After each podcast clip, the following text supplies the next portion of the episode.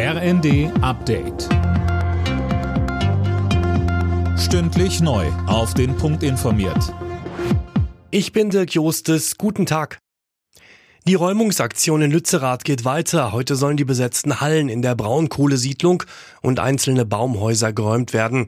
Für das Grundanliegen der Klimaaktivisten hat der zuständige Polizeipräsident von Aachen, Dirk Weinsbach, Verständnis.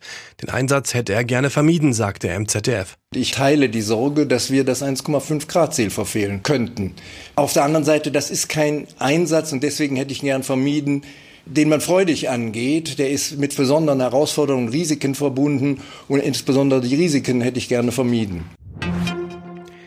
Geht's nach Bundesverkehrsminister Wissing, sollte die Maskenpflicht in Fernzügen schon kommenden Monat fallen und nicht wie geplant Anfang April.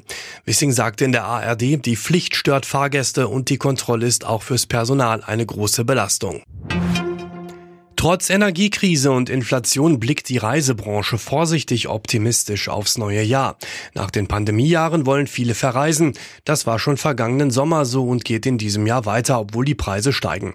Thorsten Schäfer vom Deutschen Reiseverband sagte uns. Von daher kommt es natürlich darauf an, was am Ende dann bei den Menschen im Portemonnaie übrig bleibt nach den Energiezahlungen. Aber im Moment sind die Prognosen so, dass die Menschen verreisen wollen und auch mehr für den Urlaub ausgeben, sich etwas gönnen, statt drei oder vier Sterne Hotels häufig auch fünf Sterne Hotels buchen und auch gerne etwas länger bleiben. Immer mehr Menschen verschulden sich beim Online-Shopping. Mehr als jeder Vierte, der 2021 zur Schuldnerberatung gegangen ist, war wegen Schulden bei Versandhändlern da. Das geht aus Zahlen des Statistischen Bundesamts hervor. Alle Nachrichten auf rnd.de